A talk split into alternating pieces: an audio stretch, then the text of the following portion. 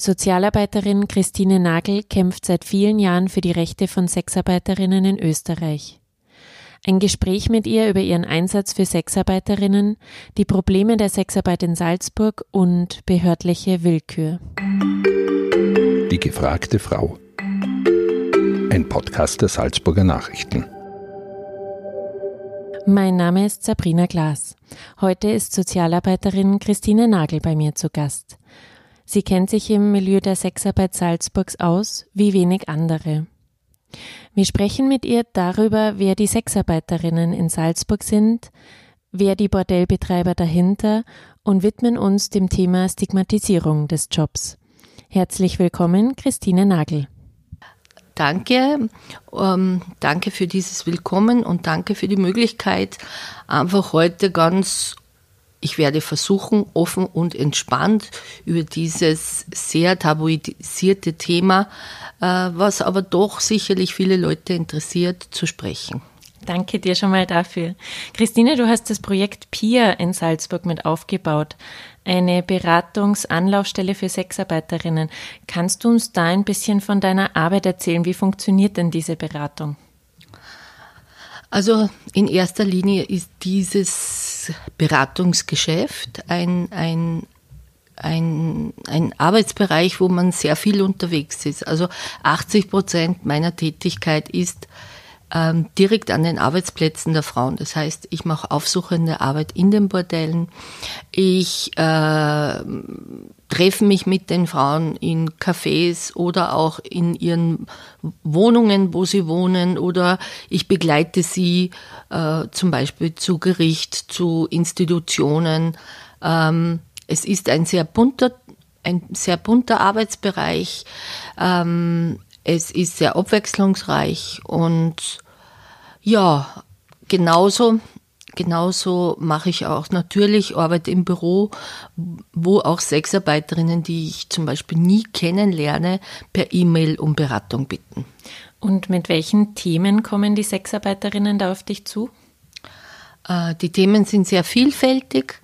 Ähm, es geht um rechtliche Themen, es geht um soziale Themen, es geht um Information, wie sind die Gesetze in dem und dem Bundesland. Das Spannende ist, dass wir im Bereich der Sexarbeit neun verschiedene Gesetze in so einer kleinen Republik wie Österreich haben. Äh, es, sind, es handelt, es geht in, in Richtung Steuerfragen, es geht in Richtung Beschäftigungsverhältnisse, mm, Gesundheitsfragen. Es ist, wie gesagt, sehr bunt ähm, und Sexarbeiterinnen wenden sich an mich zum Beispiel, wenn sie ja eine Familie gründen, wenn sie sich beruflich umorientieren wollen. Und ähm, es ist eine große Herausforderung, weil man in erster Linie schon relativ lange daran arbeiten muss, dass die Frauen Vertrauen zu einem finden. Jetzt hast du es schon angesprochen, ähm, es gibt unterschiedliche Gesetzgebungen in den Bundesländern. Wie sieht es da in Salzburg aus? Was ist legal, was ist illegal? Wie ist der Stand der Dinge? Ähm, das Salzburger Prostitutionsgesetz ist im Landessicherheitsgesetz definiert. Äh, das heißt, das Anbahnen und Verrichten, äh, Entschuldigung, das ist Amtssprache, sexueller Dienstleistungen ist nur äh, in konzessionierten Betrieben erlaubt. Das heißt definitiv, dass ähm, zum Beispiel der Straßenstrich oder äh, Haus- und Hotelbesuche, also auch das Anbieten sexueller Dienstleistungen in der eigenen Wohnung definitiv verboten sind. Gibt es denn irgendwo ein Land, wo diese Gesetzgebung so gut funktioniert, dass sich auch Österreich daran orientieren könnte? Ja, spannenderweise ist es genau am anderen unter Anführungsstrichen Ende der Welt in Neuseeland. Ähm, das wird auch immer wieder in internationalen Studien äh, betont. Zum Beispiel hat Dr. Helga Amesberger ein Buch geschrieben, eine Studie zum Thema Sexarbeit. Es gab auch eine Konferenz, wo die äh, Kolleginnen aus Neuseeland eingeladen wurden und dieses Modell vorgestellt haben. Und das Modell hat eigentlich, die haben da zwölf Jahre dran gearbeitet, um diese Gesetzesvorlage zu finden. Und das Spannende ist, ähm, Zusammen mit Sexarbeiterorganisationen und Beratungsstellen wurden Allianzen gebildet, zum Beispiel in der Frauencommunity, zum Beispiel in verschiedenen anderen politischen Bewegungen. Und es wurde ein System erarbeitet, wo Sexarbeiterinnen im kleinen Rahmen auch Selbstständigkeiten ermöglicht werden. Das heißt, sie können äh, ähm, ein Gewerbe zum Beispiel mit zwei Freundinnen anmelden. Sie können dort in diesen Wohnungen oder Häusern arbeiten. Das geht relativ niedrigschwellig, ja. Es gibt dort keine äh, Kontrolluntersuchungen, aber es gibt sehr wohl niedrigschwellige, freiwillige und anonyme Angebote.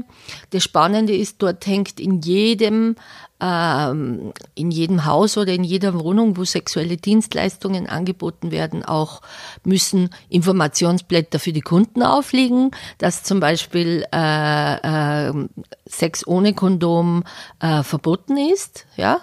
Und ähm, man hat auch dieses Gesetz so gemacht, nicht so wie bei uns, dass immer die Kundenseite gänzlich ausgeblendet wird, sondern man hat da sehr wohl auch hingeschaut. Und das Schöne und Spannende daran ist, dass sich das Vertrauensverhältnis dort zu der, zu der Polizei sehr verbessert hat und dass jetzt äh, Sexarbeiterinnen wirklich sehr positiv mit der Polizei zusammenarbeiten, wenn es darum geht, um äh, Gewaltvorfälle oder um Ausbeutung.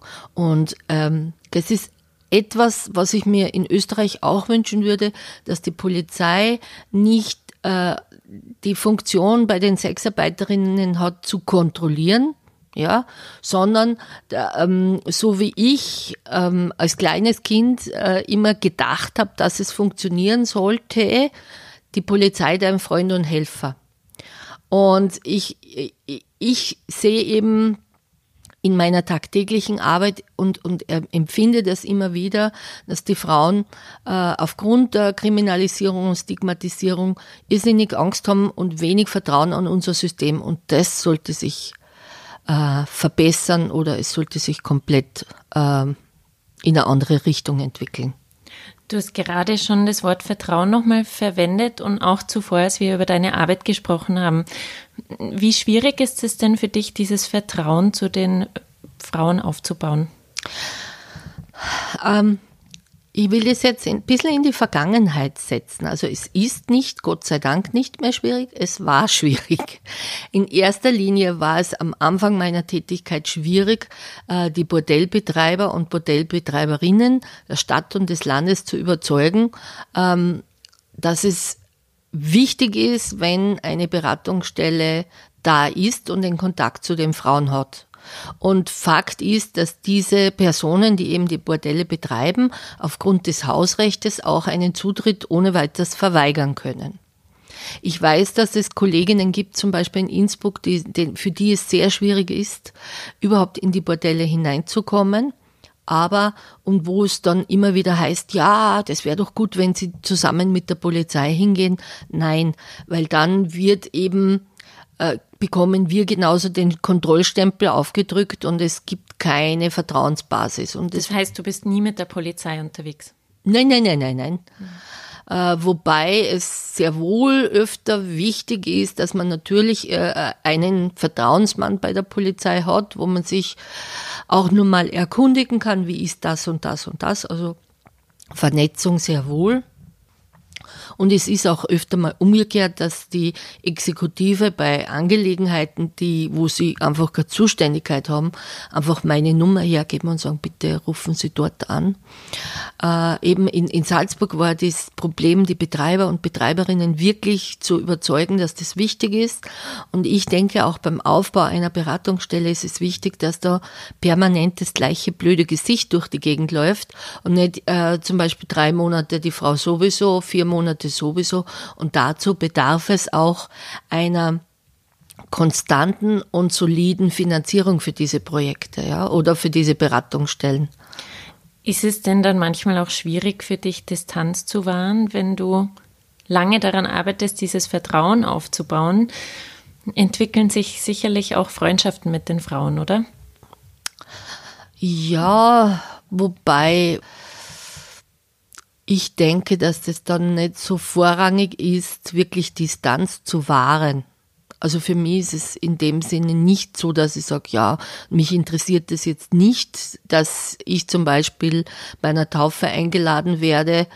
Äh, ich gehe da einfach hin in meiner Freizeit. Und äh, ich denke, das ist eine Herausforderung, die haben andere äh, Einrichtungen, die in diesem Bereich arbeiten. Und ich sehe das als nicht das große Problem. Das große Problem ist es wirklich, dass ähm, man zum Beispiel, wenn man eine Beratungsstelle als Sexarbeiterin kontaktiert und man möchte Unterstützung und wenn das einfach nicht wenn das, was ich mir wünsche als zu beratende Person, nicht im legalen Rahmen liegt, dass das dann oft so schwierig ist, einfach zu erklären, tut mir leid, da kann ich nicht behilflich sein, weil das Gesetz so und so ist. Was würdest du dir denn wünschen für die Gesetzgebung in Salzburg?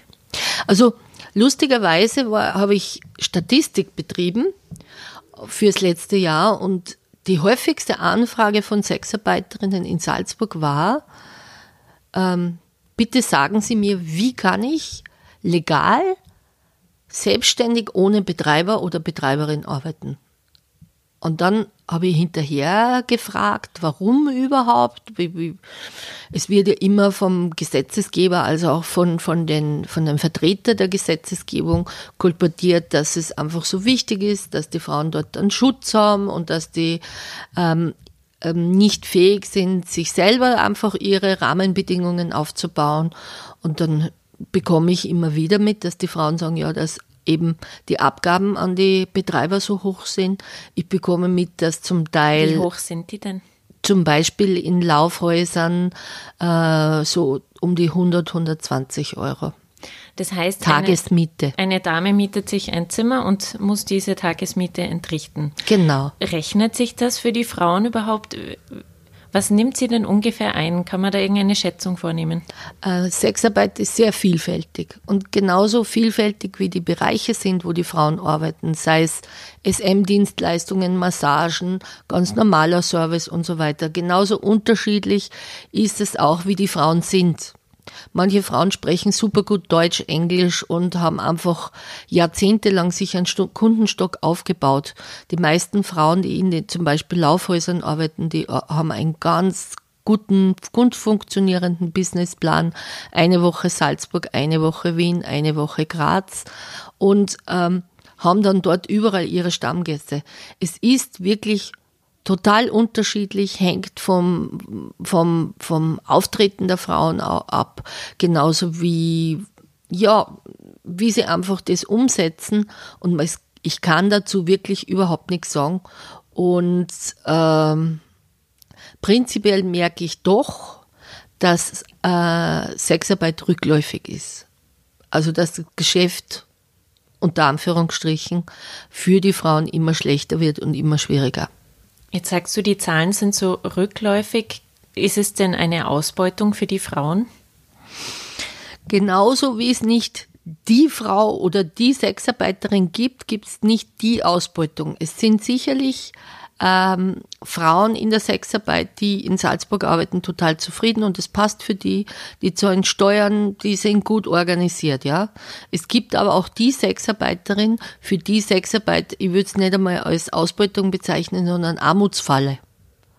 Ähm, die zum Beispiel in einem Betrieb zusätzlich zum Eintritt noch eine Pauschale für Steuer und Anmeldung bezahlen und dann auf einmal kommt man drauf, dass sie nicht einmal Versicherung haben, geschweige denn, äh, äh, dass die Steuern für sie abgeführt wurden. Also ähm, das, wie gesagt, es ist ein sehr vielfältiger, bunter Bereich und ich glaube, sagen zu können, dass jedes Bordell in Stadt und Land Salzburg irgendwie anders geführt wird, dass es da von, von, von menschlich ähm, total okay ähm, Betreiber gibt bis zu ähm, wirklich Ausbeutung, ja, das ist sehr bunt und es hängt aber auch damit zusammen, dass ähm, es in diesem Bereich äh, äh, Steuer- und, und äh, Versicherungsverhältnisse keine Rechtssicherheit gibt und dass das halt dann auch von den Betreibern verschieden ausgelegt wird.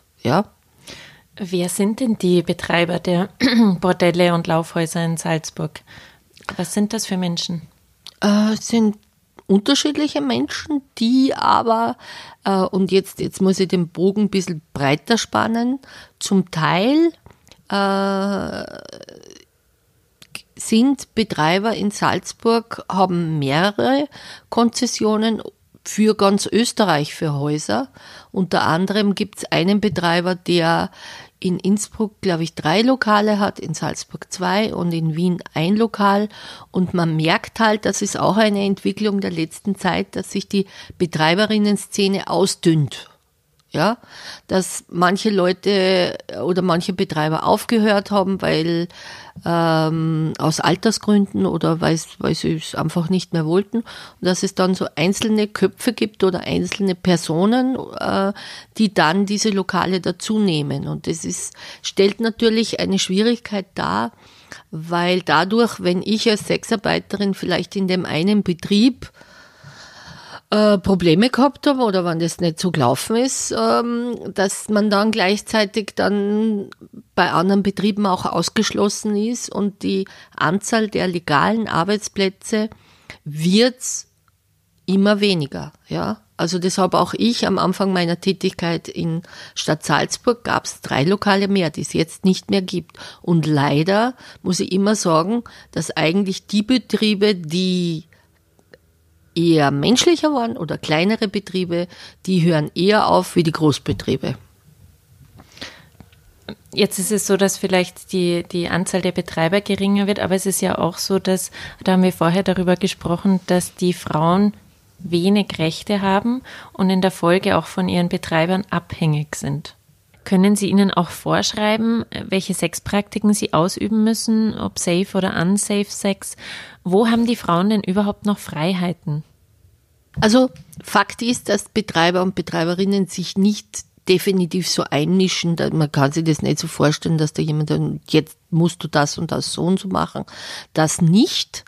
Aber ähm, dass eher, ich sage jetzt mal, wenn es zum Beispiel darum geht, eine Frau also das merke ich immer wieder, dass der Druck höher wird, dass zum Beispiel eine Frau krank ist und eigentlich lieber oder es wäre besser, dass sie zu Hause bleiben würde und es erstens einmal nicht kann, weil äh, äh, in dem Betrieb zu wenig Frauen anwesend sind oder weil sie auch selber den finanziellen Druck hat, ja. Und das finde ich einfach äh, schade und schlimm. Und ich denke, wenn es für die Frauen möglich wäre, dass sie sich selber eben zum Beispiel eine Wohnung mit einer Freundin oder ein kleines Häuschen teilen könnten, dass sie dann diesen finanziellen Druck nicht so hätten, ja. Ich meine, es ist ein Unterschied, wenn ich zum Beispiel für eine Wohnung, ich sage jetzt einmal 1000 Euro im Monat zahlen müsste, als wie wenn ich in der Woche äh, 1000 Euro hinlegen muss. Das ist ja schon äh, ein Unterschied und dass man einfach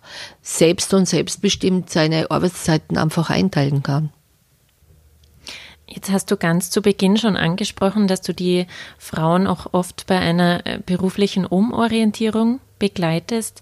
Ähm, wie sieht das denn konkret aus? Also was ähm, wo, worin hast du die Frauen begleitet? Was fangen die danach häufig für Jobs an, zum Beispiel?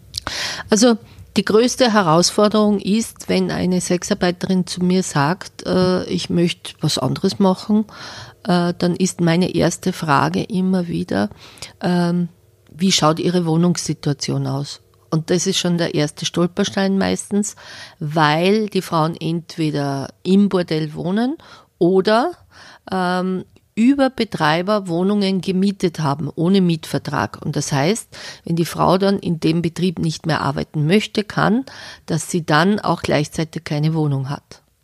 Und das ist dann schon ein, ein Ausscheidungsverfahren, wo was, was sehr schade ist. Und man kann dann auch, ich habe einmal versucht, mein Salzburger Wohnungsamt ähm, zumindest für im Jahr nur zwei oder drei Frauen eine Wohnmöglichkeit äh, zu bekommen und das ist so gut wie unmöglich.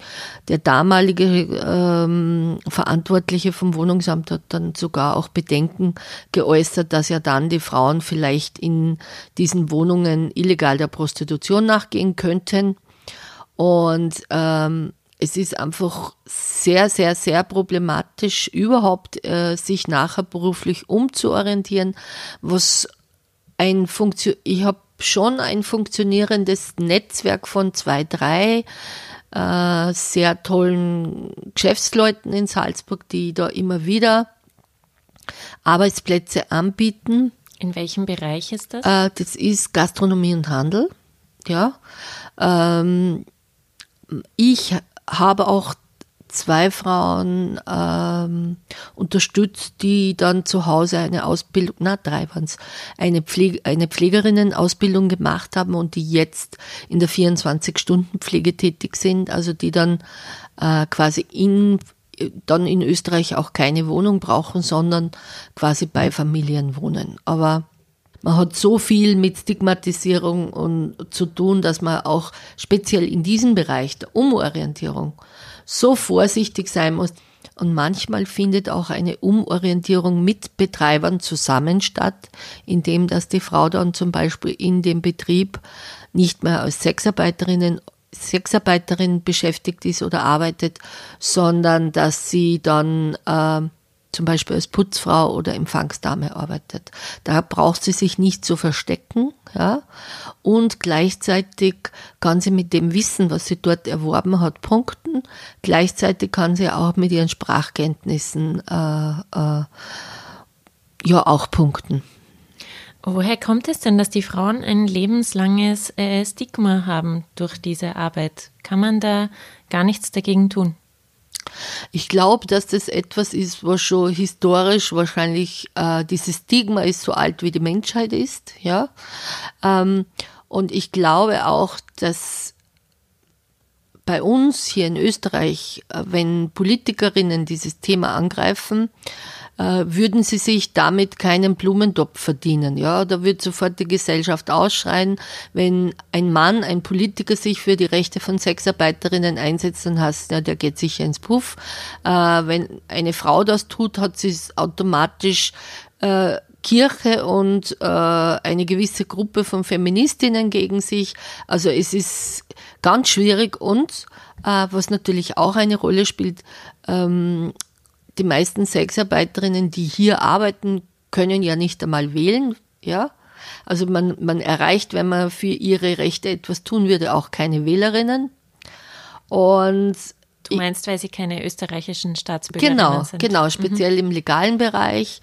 Äh, und, und es ist ja zum Beispiel spannend, 100 Jahre Frauenwahlrecht. Ich habe jetzt gerade mich damit befasst, wie das eingeführt wurde. Galt dieses Frauenwahlrecht für alle Frauen, nur Prostituierte durften nicht wählen. Und vor drei oder vier Jahren hat auch erneut ein Kärntner Gemeinderat versucht, sich dafür einzusetzen, dass Prostituierte nicht wählen dürfen. Also äh, ähm, dieses Stigma ist, glaube ich, so alt wie die Menschheit und ist sehr stark von Moral, religiösen Vorstellungen und, und, und so weiter geprägt. Und ich denke, das Stigma zu brechen würde erst funktionieren, wenn mal Männer Entschuldigung, wenn ich jetzt was arg sagt, den Arsch in der Hose hätten und sagen würden, ja, ich gehe dorthin, ja, das ist in Ordnung und äh, äh, nicht, wenn das nicht alles hinter so äh, vorgehaltener Hand stattfinden würde. Das heißt, die Tabus ein bisschen brechen auch. Ja, mal. genau. Wer sind denn, vielleicht können wir uns die, die Frauen in den österreichischen Bordellen mal ein bisschen anschauen. Was sind das für Frauen? Was sind das für Damen? Woher kommen sie? Welchen Background haben sie? Also im Begriff Frauen gefällt mir schon und es sind nicht nur Frauen, es sind auch Transpersonen. Wir sprechen jetzt über den legalen Bereich, das heißt über registrierte Personen, die auch diese Kontrollkarte haben. Ja, das sind äh, zum großen Anteil äh, Frauen aus Rumänien, das sind Frauen aus Bulgarien, aus Ungarn, aus der Slowakei, aus Deutschland gibt es auch äh, mit migrantischen Wurzeln. Es sind äh, Frauen aus China, es sind eine kleine Gruppe Frauen aus Afrika, es sind Frauen aus Thailand und es sind unterschiedlichen Alters die Frauen. Ich habe letztens einmal äh, bei einer Sitzung des Gesundheitsamtes teilnehmen dürfen und ich habe ähm, ich war sehr überrascht über eine Aussage eines Arztes, der dann gesagt hat, dass er sich jetzt einmal die Altersstatistik angeschaut hat der Sexarbeiterinnen in Salzburg und dass er schockiert war. Warum schockiert? Ja, ich dachte mir, jetzt kommt irgendwas, dass lauter Minderjährige zum Gesundheitsamt gegangen sind. Nein, es kam die Antwort, dass Sexarbeiterinnen immer älter werden und sogar mit 45 oder 50 sich trauen, dafür noch Geld zu verlangen. Und äh, da ich selber nicht mehr 20 bin, äh, war ich über eine solche Aussage schon etwas überrascht. Und mir, mir als, als Frau, ich finde es einfach, also ich bin nicht davon so abgelehnt zu sagen, dass es vielleicht ganz gut ist, dass äh, Sexdienstleisterinnen auch im fortgeschrittenen Alter äh, dieser Tätigkeit nachgehen, weil ich denke, dass sie wirklich ganz genau wissen, was sie tun und auch ihre Erfahrungen am Buckel haben. Und ähm, er hat dann auch gesagt, dass das oft Frauen sind, die zum Beispiel vor längerer Zeit in Österreich gearbeitet haben und dann wieder in die Heimat gegangen sind und wiederkommen. Und ich kenne einige Großmütter, die äh, in Salzburg der Sexarbeit nachgehen. Die schauen zwar nicht so aus wie Omas, aber sie sind's. Wie alt war denn die älteste Dame, die du mal begleitet hast? In Salzburg äh, 64, kennen in Wien eine 84-Jährige. Wow. Was sind denn die Beweggründe für Sexarbeiterinnen hier in Österreich vor allem? Ähm, wirklich ganz, ganz, ganz, ganz bunt. Ich kenne äh, Frauen, weil man, weil man immer sagt, äh, das sind Frauen, die haben einen niedrigen Bildungsgrad.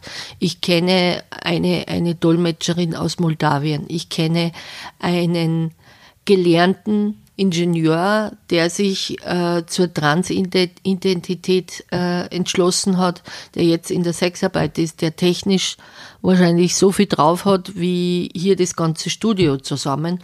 Und ähm, das, dieser Bereich ist einfach wirklich ganz, ganz, ganz, ganz bunt. Ich kenne eine Ärztin, die Sexarbeit anbietet, ja, äh, bis zu Menschen, die wirklich äh, in den Heimatländern eins bis sieben Familienmitglieder mit unterstützen, ja. Und die konkreten Beweggründe, ist es hauptsächlich Geld oder ist es, weil Sie diesen Job gerne ausüben? Also wie in anderen Arbeitsbereichen und auch in dem Arbeitsbereich, warum äh, andere Menschen arbeiten, ist es natürlich Geld, finanzielle Absicherung, aber das ist in anderen Arbeitsbereichen das Gleiche.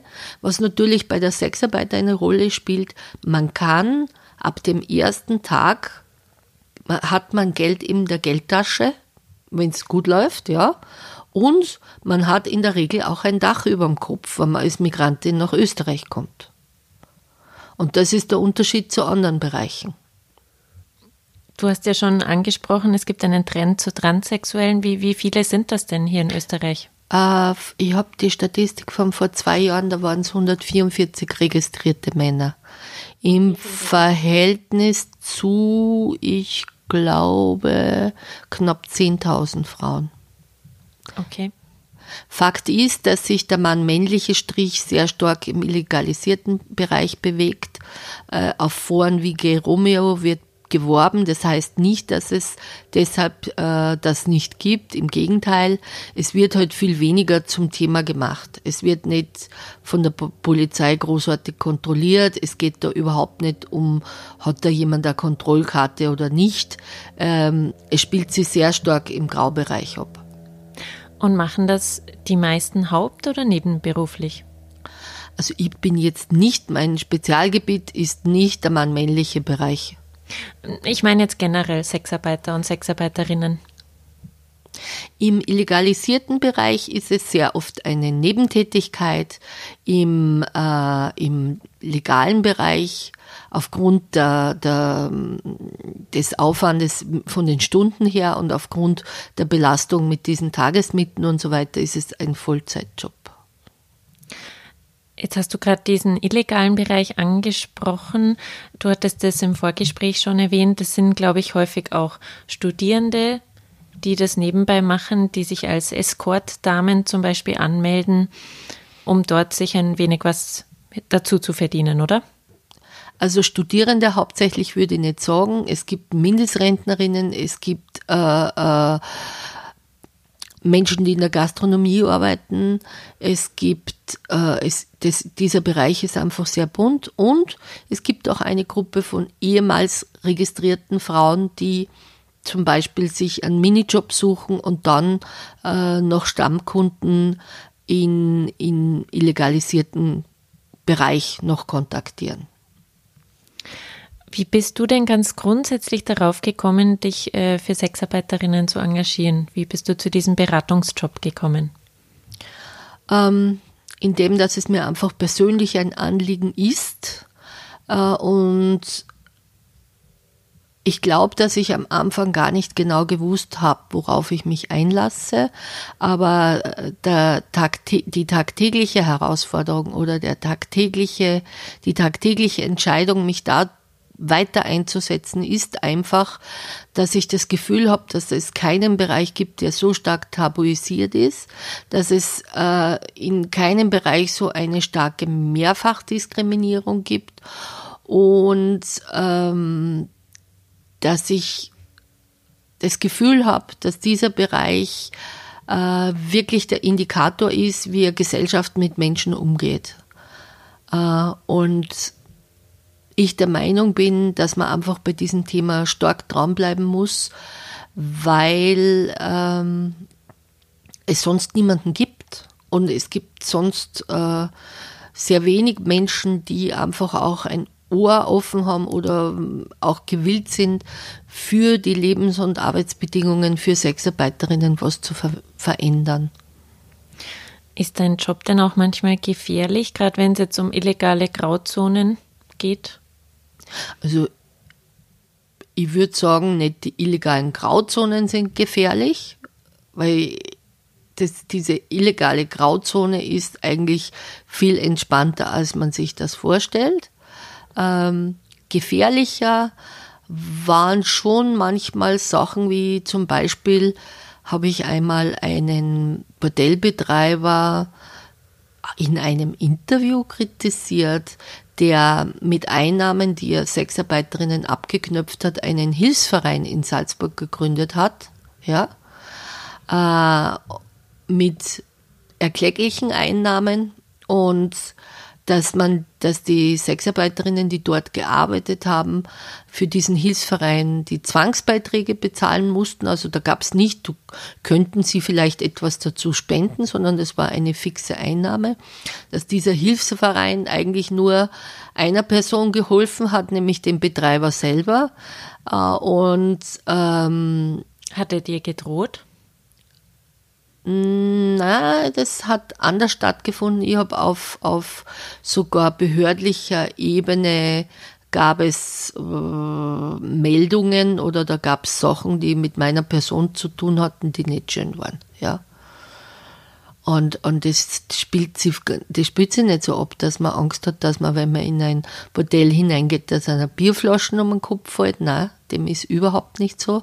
Das Spannende ist auch, dass zum Beispiel die Wiener Polizei bei Sicherheitstrainings mit jungen Frauen äh, die Empfehlung gibt, wenn sie das Gefühl haben, jemand verfolgt sie oder sie haben äh, jemanden hinter sich, es ist in der Nacht, schauen Sie, ob irgendwo ein Bordell um der Ecke ist, dort hilft man ihnen. Also es ist, äh, ähm, es ist in der Realität eigentlich nicht das, sondern diese, dieser, diese zum Teil große Machtposition, die diese Menschen, die manche Menschen Betreiber haben und die ist nicht so ohne. Jetzt haben wir das vorhin schon ein bisschen thematisiert, wie groß der Einfluss der Betreiber auch auf die Damen ist. Sie sind ja eigentlich selbstständig, die Damen, und können bestimmen, wie sie mit ihrem Kunden umgehen. Aber ist es dennoch auch so, dass die Betreiber sehr viel Druck ausüben können und sagen können, du schläfst jetzt mit diesem Kunden bitte ohne Kondom? Können Sie das ganz Na, konkret? Das, das, das, das tun sie gar nicht. Das tun sie nicht. Also ähm, ich denke eher diese, diese ähm, Sachen, dass zum Beispiel ähm, man den Frauen aberkennt, dass sie Rechte haben sollen. Das passiert auch, weil Betreiber auf behördlicher Ebene immer wieder äh, äh, Seilschaften mit, mit ähm, ausführenden Organen machen. Zum Beispiel, dass Sexarbeiterinnen die Kontrollkarte dem Betreiber geben müssen, damit bei einer Kontrolle die Polizei äh, so schnell wie möglich Einblick in diese Karten bekommt. Und das ist einfach ein Einbehalten von Dokumenten. Und ich kenne Frauen, die tagelang das Bordell verlassen wollten, aber aufgrund der Karte nicht weggehen konnten von dort. Ja. Nur zur Erklärung, die Kontrollkarte ist quasi die Karte für die Gesundheitsuntersuchungen der Menschen, der Frauen und Männer in den Bordellen. Genau, genau. Die finden in Salzburg sechs, alle sechs Wochen statt, ist Genau. das richtig? Genau. Da wird quasi der Gesundheitsstatus der Frauen überprüft. Es wird geschaut, ob äh, die Person eine sexuell ansteckende Krankheit hat. Gesundheit ist jetzt im den Sinn, also ich kenne Frauen, die zum Beispiel Feigwarzen gehabt haben und die dann trotzdem die Kontrollkarte bekommen haben, weil die nicht auf dem Menü vom Gesundheitsamt stehen. Wobei äh, das eigentlich nicht richtig ist. Feigwarzen gehören behandelt, ja, und äh, sind natürlich ansteckend. Macht das denn Sinn, diese Kontrolluntersuchung alle sechs Wochen auszuüben? also Fakt ist, dass äh, Österreich und Griechenland die einzig europäischen Länder sind, die äh, diese Untersuchungen noch durchführen. Ja. Ähm, Fakt ist, dass die WHO als auch die UNO Empfehlungen gegeben haben, solche von Zwangsuntersuchungen abzusehen. Fakt ist, dass äh, der Deutsche Ärztebund auch, als auch das, die Robert Koch Institut sich dagegen ganz klar positioniert haben Aus welchen Gründen? äh, weil Zwangsuntersuchungen kontraproduktiv sind für die Gesundheit, ja, und weil man Menschen am besten erreicht, wenn man eben mit Prävention, mit ich bin nicht gegen ein Gesundheitsangebot für Sexarbeiterinnen, im Gegenteil, da braucht's noch viel mehr. Da braucht's äh, Gynäkologen. Bei uns am Gesundheitsamt führen die Untersuchungen Dermatologinnen durch. Ja. Ähm, ich habe aus Gesprächen mit, dem, mit unterschiedlichen Gesundheitsämtern sogar den Einblick bekommen, dass man das ja eigentlich mh, nicht so gern macht. Ja? Und äh, Aber warum ist es denn kontraproduktiv für die Gesundheit? weil äh, nirgendwo so wie in Österreich im Kundenbewusstsein der Gedanke herrscht, äh, die Frauen haben ja Kontrollkarten, ja, und die sind ja kontrolliert. Da kann ich ja etwas risikofreudiger sein. Da kann, könnte ich ja eine Dienstleistung ohne Schutz einfordern oder verhandeln, ja. Und der Punkt ist, Wobei da das letzte Wort ja immer noch bei der Frau liegt, oder? Die sagen kann, nein, ich will keinen Sex ohne Kondom. Ähm, ja, natürlich, aber äh, man darf natürlich auch nicht vergessen, wie oft Frauen unter Druck stehen. Und zum anderen ist es natürlich auch nervig. Also ich war gestern in einem Laufhaus, da habe ich mit einer Frau gesprochen und die hat mir erzählt, sie ist dort jetzt einige Stunden gesessen und von sieben Kunden wollten fünf eine Dienstleistung ohne Kondom. Und da muss man erst einmal verhandeln und reden und bla bla bla. Und ich finde einfach, dass das ähm, Wie, wie kann sie denn da gut argumentieren? Was gibt's da irgendein Knockout-Argument? Also zum Beispiel hat mir eine Frau, äh, was mir wahnsinnig gut gefällt, ist, sie hat mir das Argument genannt, dass sie zu den Männern sagt, das ist ja das Gleiche, er hat jetzt hier mit ihr einen Kontakt mit einem Profi. Und wenn äh, er als Mann zum Zahnarzt geht und der Zahnarzt würde ihm ohne Handschuhe im Mund reingreifen und ohne Mundschutz und so weiter, dann würde er auch sagen, was ist denn da los?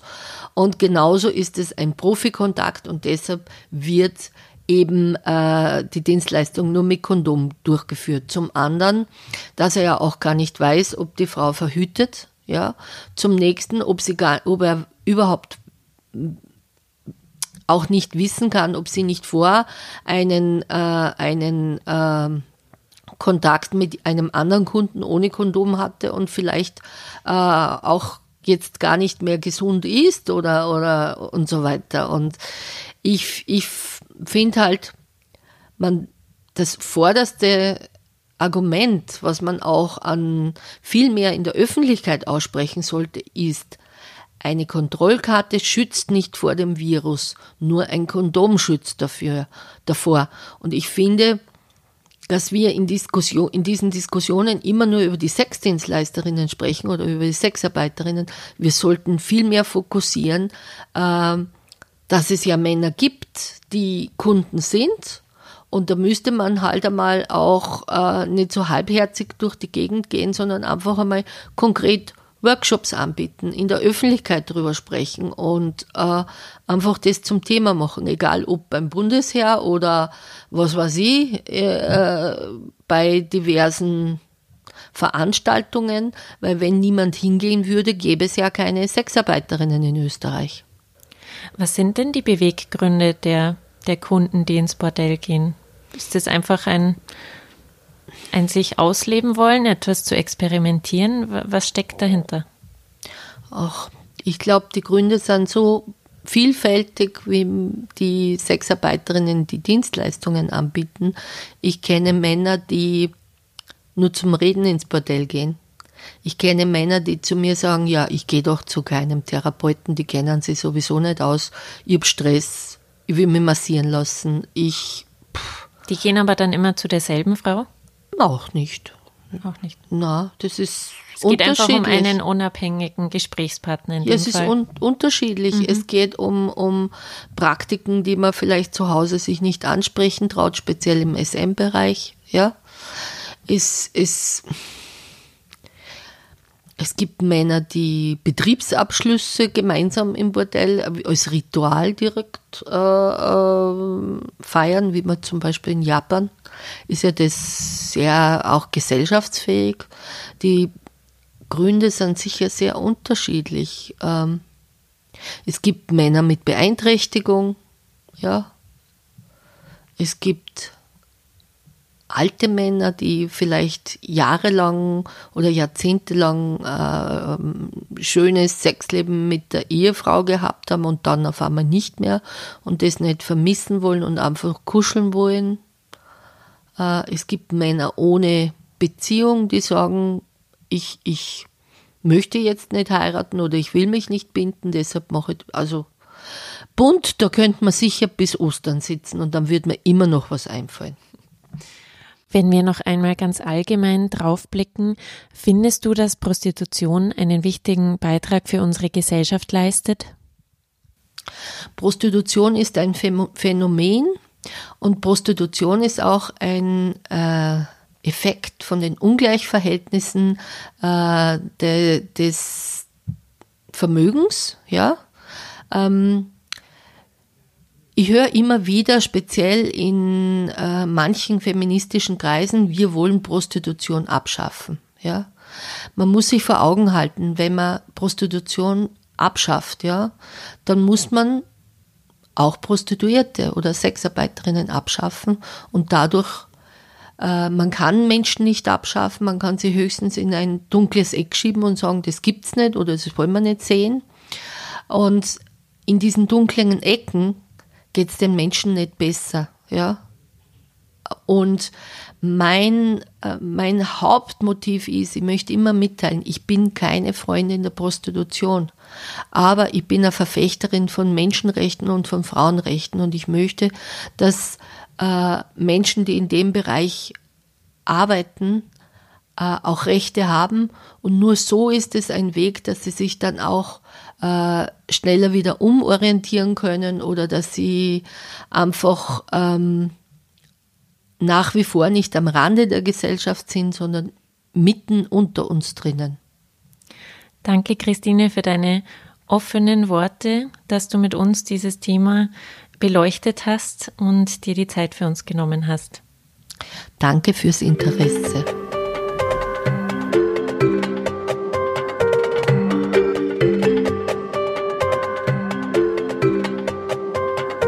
Das war ein Podcast der Salzburger Nachrichten. Redaktion Katharina Mayer und Sabrina Klaas. Wenn Sie mehr wissen wollen, finden Sie uns im Internet unter www.sn.at.